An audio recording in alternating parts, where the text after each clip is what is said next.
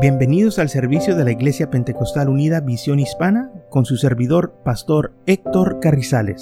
Esperemos que reciba bendición y fortaleza en su vida a través del glorioso Evangelio de Jesucristo. Y ahora acompáñenos en nuestro servicio ya en proceso.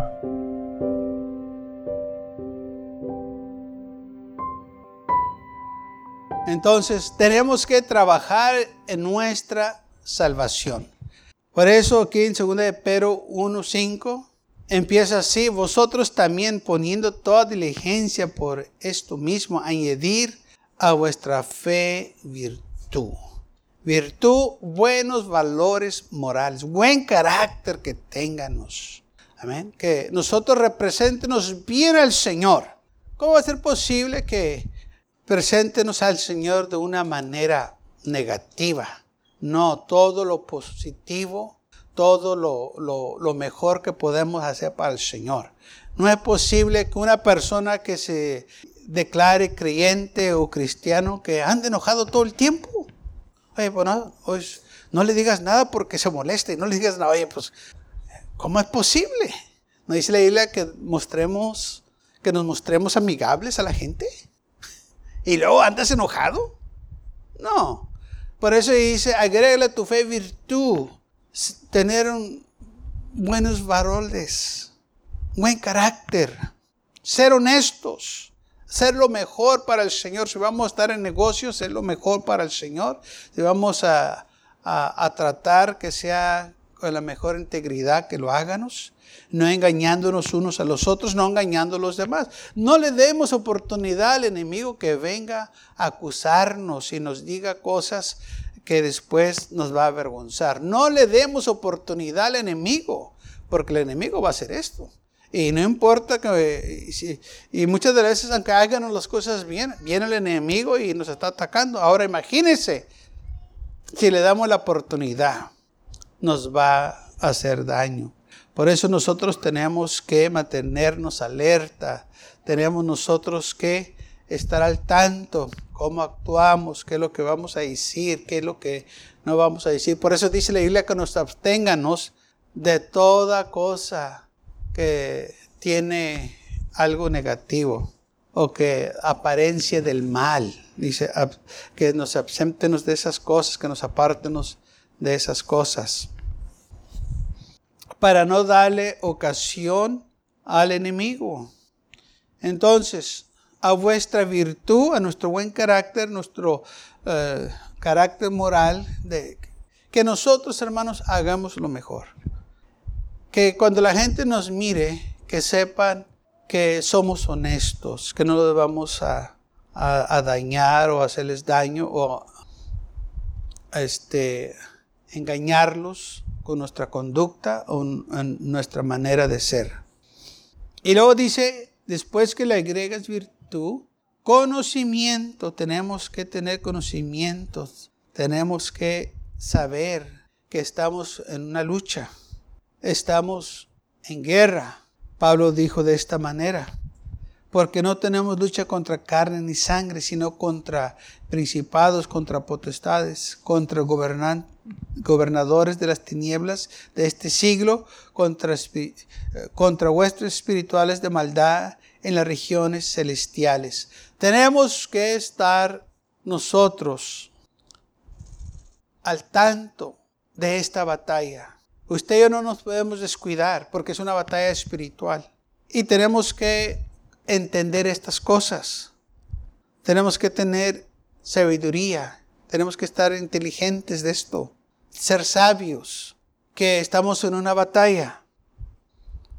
Y porque estamos en una batalla, tenemos que estar en la alerta todo el tiempo. Hay un enemigo que nos quiere destruir. Usted y yo tenemos enemigos. El enemigo nos odia, nos aborrece. Cuando hablamos de Jesús, nosotros sabemos que Él es amor, que Él vino a buscar y a salvar todo lo que se había perdido. Sabemos que Él nos ama y Él amó al mundo. Pero recuerden que Jesús lo aborreció el mundo, lo, lo rechazó, lo crucificaron, lo odiaron. Los líderes religiosos lo aborrecían. Y así como lo aborrecieron a él, nos van a aborrecer a nosotros también. Pero ya sabiendo estas cosas, usted y yo no debemos desanimarnos, porque así es. Él ya nos preparó para esto. No toda la gente se va a llevar bien con usted. ¿Y sabe por qué? Porque lo aborrecen porque usted sirve al Señor. Y le van a hacer burla, sin razón, sin conocerlo. Porque usted sirve al Señor. Se van a, este, a reír de lo que hace, lo que dice. Van a decir cosas que ni saben por qué las dicen, nomás las dicen para eh, eh, hacernos sentir mal. Pero ese es el enemigo, para que usted y yo déjenos de servir al Señor. Pero teniendo este conocimiento, no vamos a permitir que el enemigo nos desanime. Porque ya sabemos. Y debe de estar consciente de estas cosas. Entonces al conocimiento le tiene que agregar dominio propio, self-control. Se tiene que disciplinarse. Usted tiene que ser de su parte. Y esto es algo que usted lo tiene que hacer. El Señor no lo va a hacer por usted, yo no lo voy a hacer por todos estos que estamos hablando. Nosotros somos los que tenemos que proponernos, agregarle estas cosas a nuestra salvación, a nuestra vida, para poder tener, hermanos, este, la victoria que el Señor quiere que tengamos. Porque cuando una persona está bien disciplinada, va a tener éxito. Pero cuando una persona es perezosa, ¿qué éxito va a tener? Porque se requiere disciplina para todo. Muchas veces no lo vemos de esa manera. Pero se requiere disciplina para todo. Para el trabajo, usted se tiene que levantar temprano. porque si no lo hace, lo van a despedir llegando tarde todo el tiempo. Se requiere disciplina, que usted se levante temprano. Nadie nos levanta, usted se levanta. No, aunque no quiera levantarse, se levanta y se va al trabajo. Y eso es los, cinco días de la semana, a veces seis días de la semana. Ok, eso es una disciplina, aunque muchas veces no lo vemos así, pero es lo que usted ya sabe que se tiene que levantar. Y por eso se duerme a cierta hora de la noche, porque sabe que se tiene que levantar. Así también nosotros tenemos que disciplinarnos para las cosas del Señor. No voy para allá, no hago esto, no hago el otro. ¿Por qué? Porque no me conviene no me va a edificar, no me va a ayudar. Es más, me puede apartar de las cosas del Señor o puedo dar mal testimonio. No le demos lugar al enemigo que venga a acusarnos. Y por eso dice la Biblia que tenemos que darle aquí dominio propio a nuestras vidas. Tenemos que disciplinarnos. Hacemos cosas porque sabemos que son necesarias, como en el trabajo, hacerlas porque se nos requiere. Bueno, también sirviendo al Señor hacemos cosas porque se nos requiere que, que tengamos dominio propio. No podemos andar desordenados porque lo opuesto de dominio propio es el desorden. Y no podemos andar desordenados. Una persona que anda desordenada en ninguna parte cabe, porque no se puede controlar, no puede funcionar correctamente. Nosotros tenemos que controlarnos y funcionar correctamente para el Señor, vivir bien para el Señor.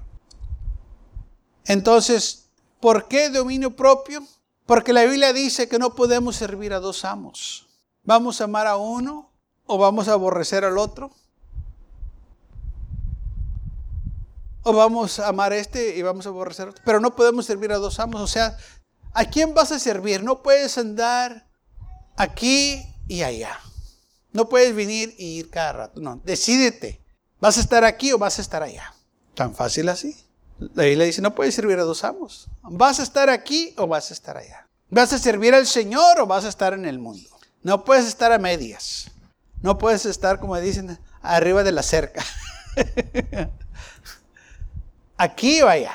No hay tal cosa como neutral. El Señor dijo, vas a estar frío o caliente. No puedes estar tibio. Aquí o allá. Decídete. Ahí es donde viene el dominio propio, self-control, disciplinados. ¿En dónde vas a estar? ¿Va a estar tu corazón en las cosas del Señor o va a estar tu corazón en las cosas del mundo? ¿Ah? Una vez una persona vino, me estaba diciendo que un músico se había muerto y estaba ahí lamentando la, la muerte del músico. Creo que la misma vez se había muerto un predicador y dijo, oye, si no te importa aquel que se murió también. No, pues el músico. y el músico era del mundo y este era del Señor. O sea que estaba más dolido por la muerte del músico del mundo que el hombre de Dios. Porque su corazón estaba allá. ¿Mm? Porque el mundo ama a los suyos. Pero ¿qué dice la Biblia? Pero vosotros no son del mundo.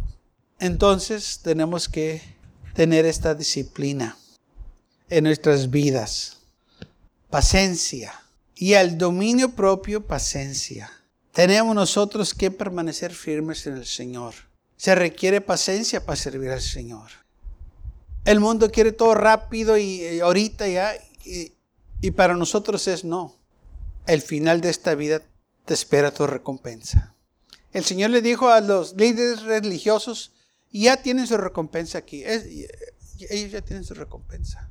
Pero usted, la recompensa de ustedes va a ser eterna.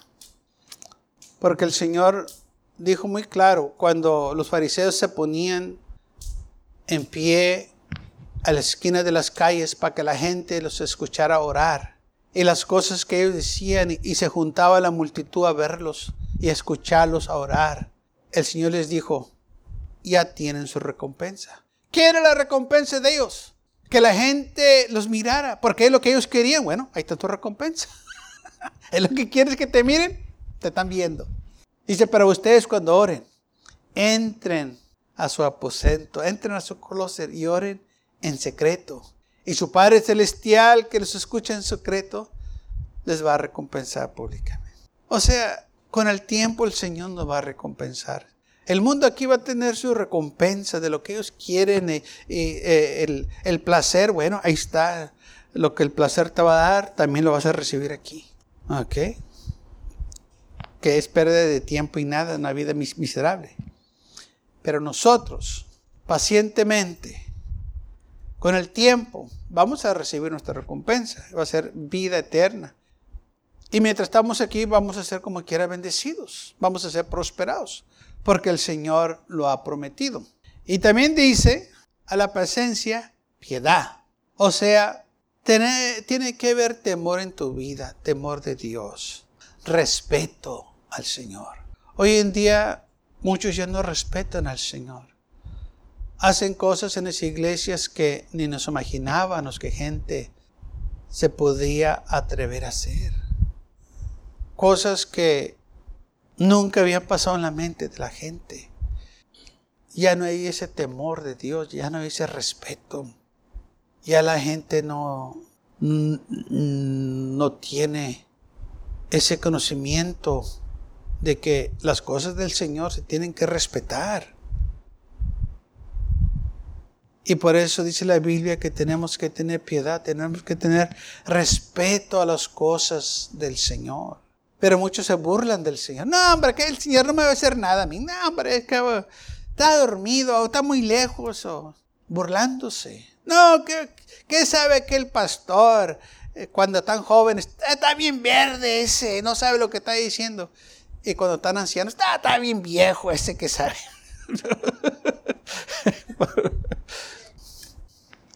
burlándose. Y dice la Biblia que en los últimos días van a venir burladores. Va a haber gente que se va a burlar de los ministros de Dios. Porque no hay temor. ¿Sabes? El pastor está predicando que se arrepienten, la gente se está riendo de ellos, se está burlando. O los hermanos están alabando al Señor y, y uno riéndose, mira cómo está llorando. Eh, ¿Dónde está el temor del Señor? En lugar de que ellos busquen del Señor. Los que más lo necesitan son los que menos claman a Dios. Todavía miran cómo están las cosas y burlándose. Y son los primeros que se asustan cuando pasan cosas. No saben qué hacer.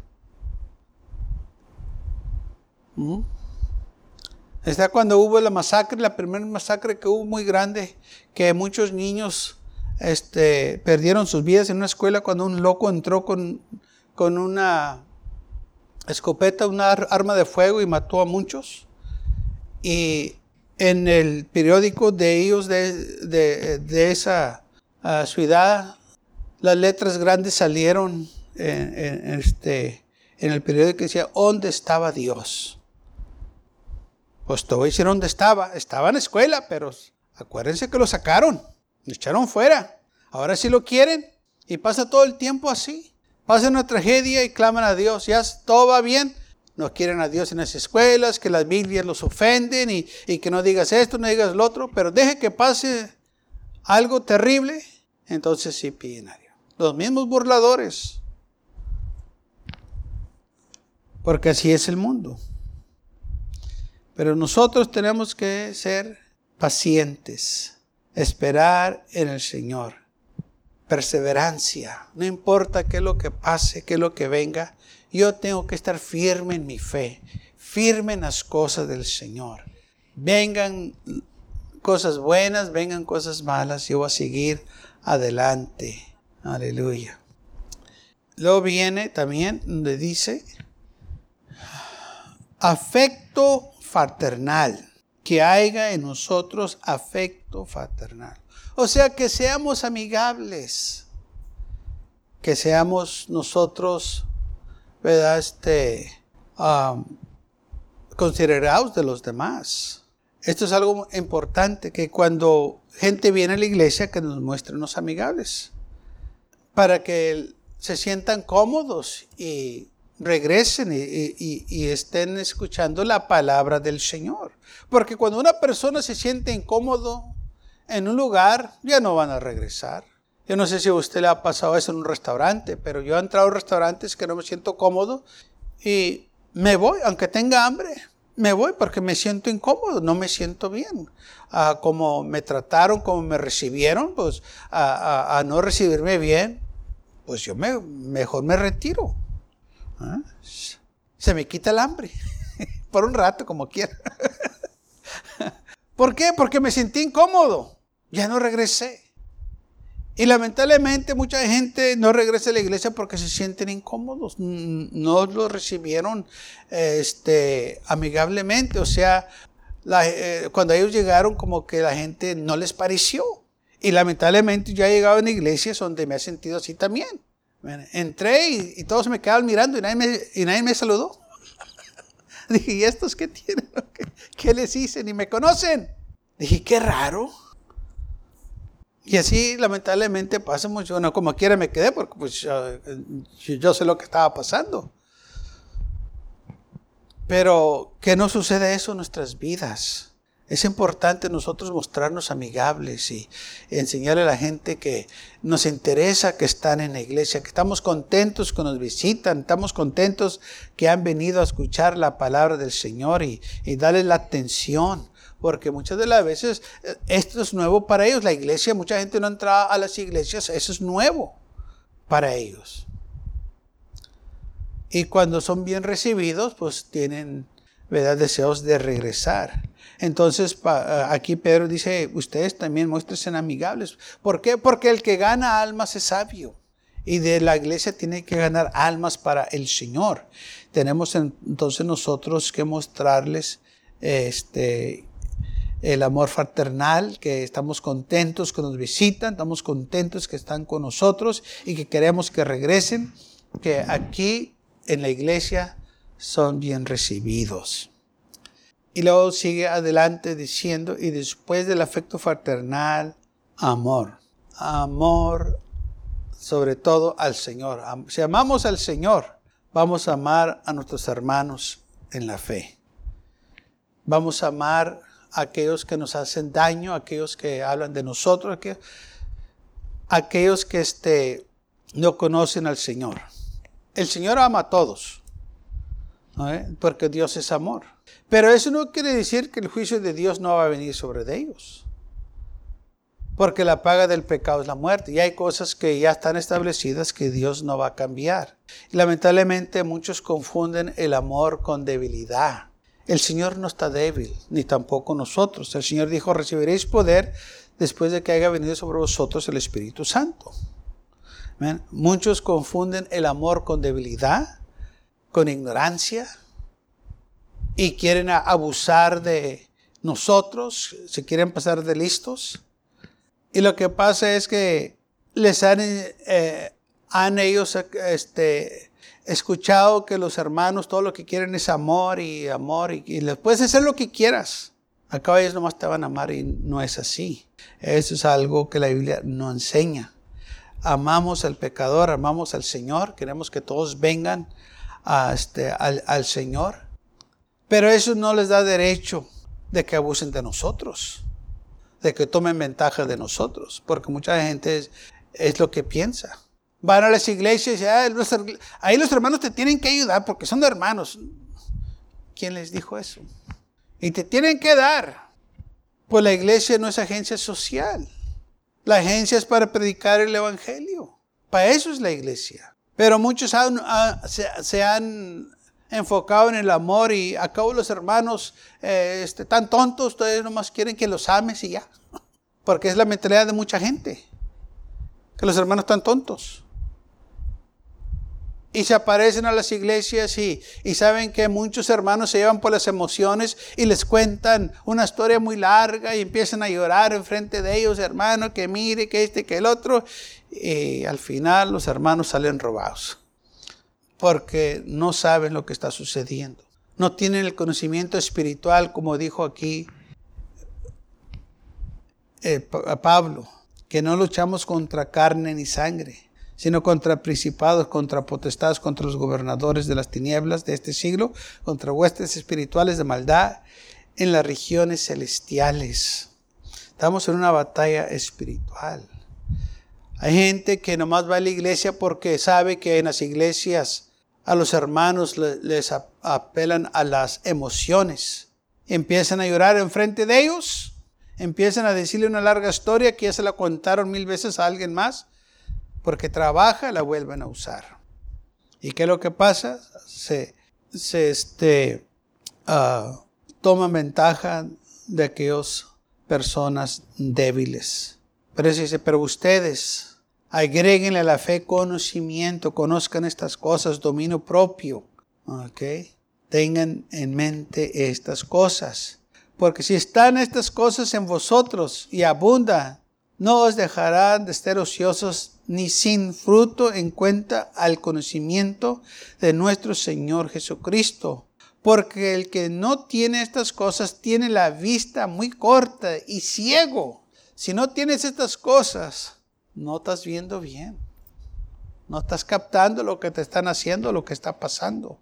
Habiendo olvidado la purificación de, eh, sus antiguos pecados. Por lo cual, hermanos, tanto más procurar hacer firme eh, vuestra vocación y elección, porque haciendo e, estas cosas no caerás jamás.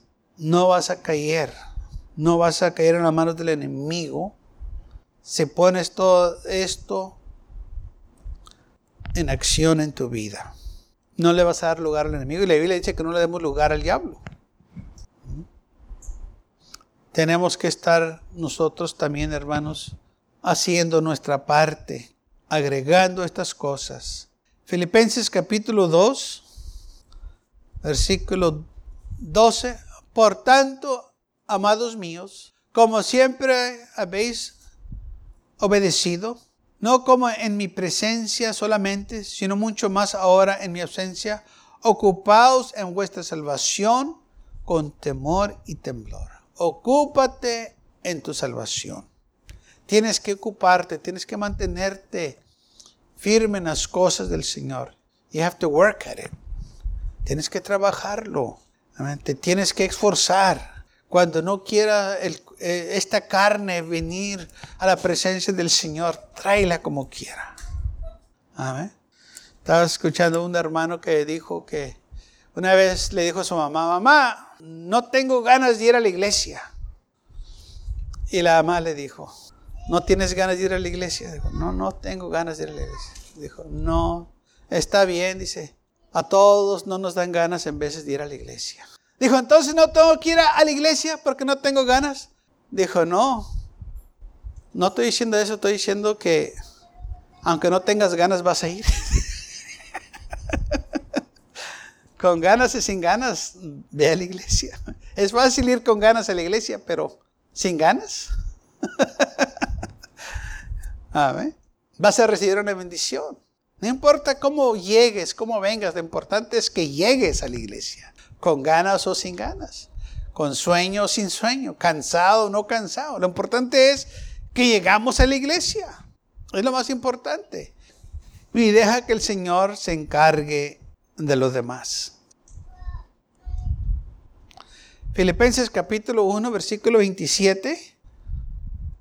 Solamente que os compartéis como es digno del Evangelio de Cristo, para que os sea que vaya a verlos o que esté ausente, oiga de vosotros que estéis firmes en un mismo espíritu, combatiendo unánimes por la fe del Evangelio.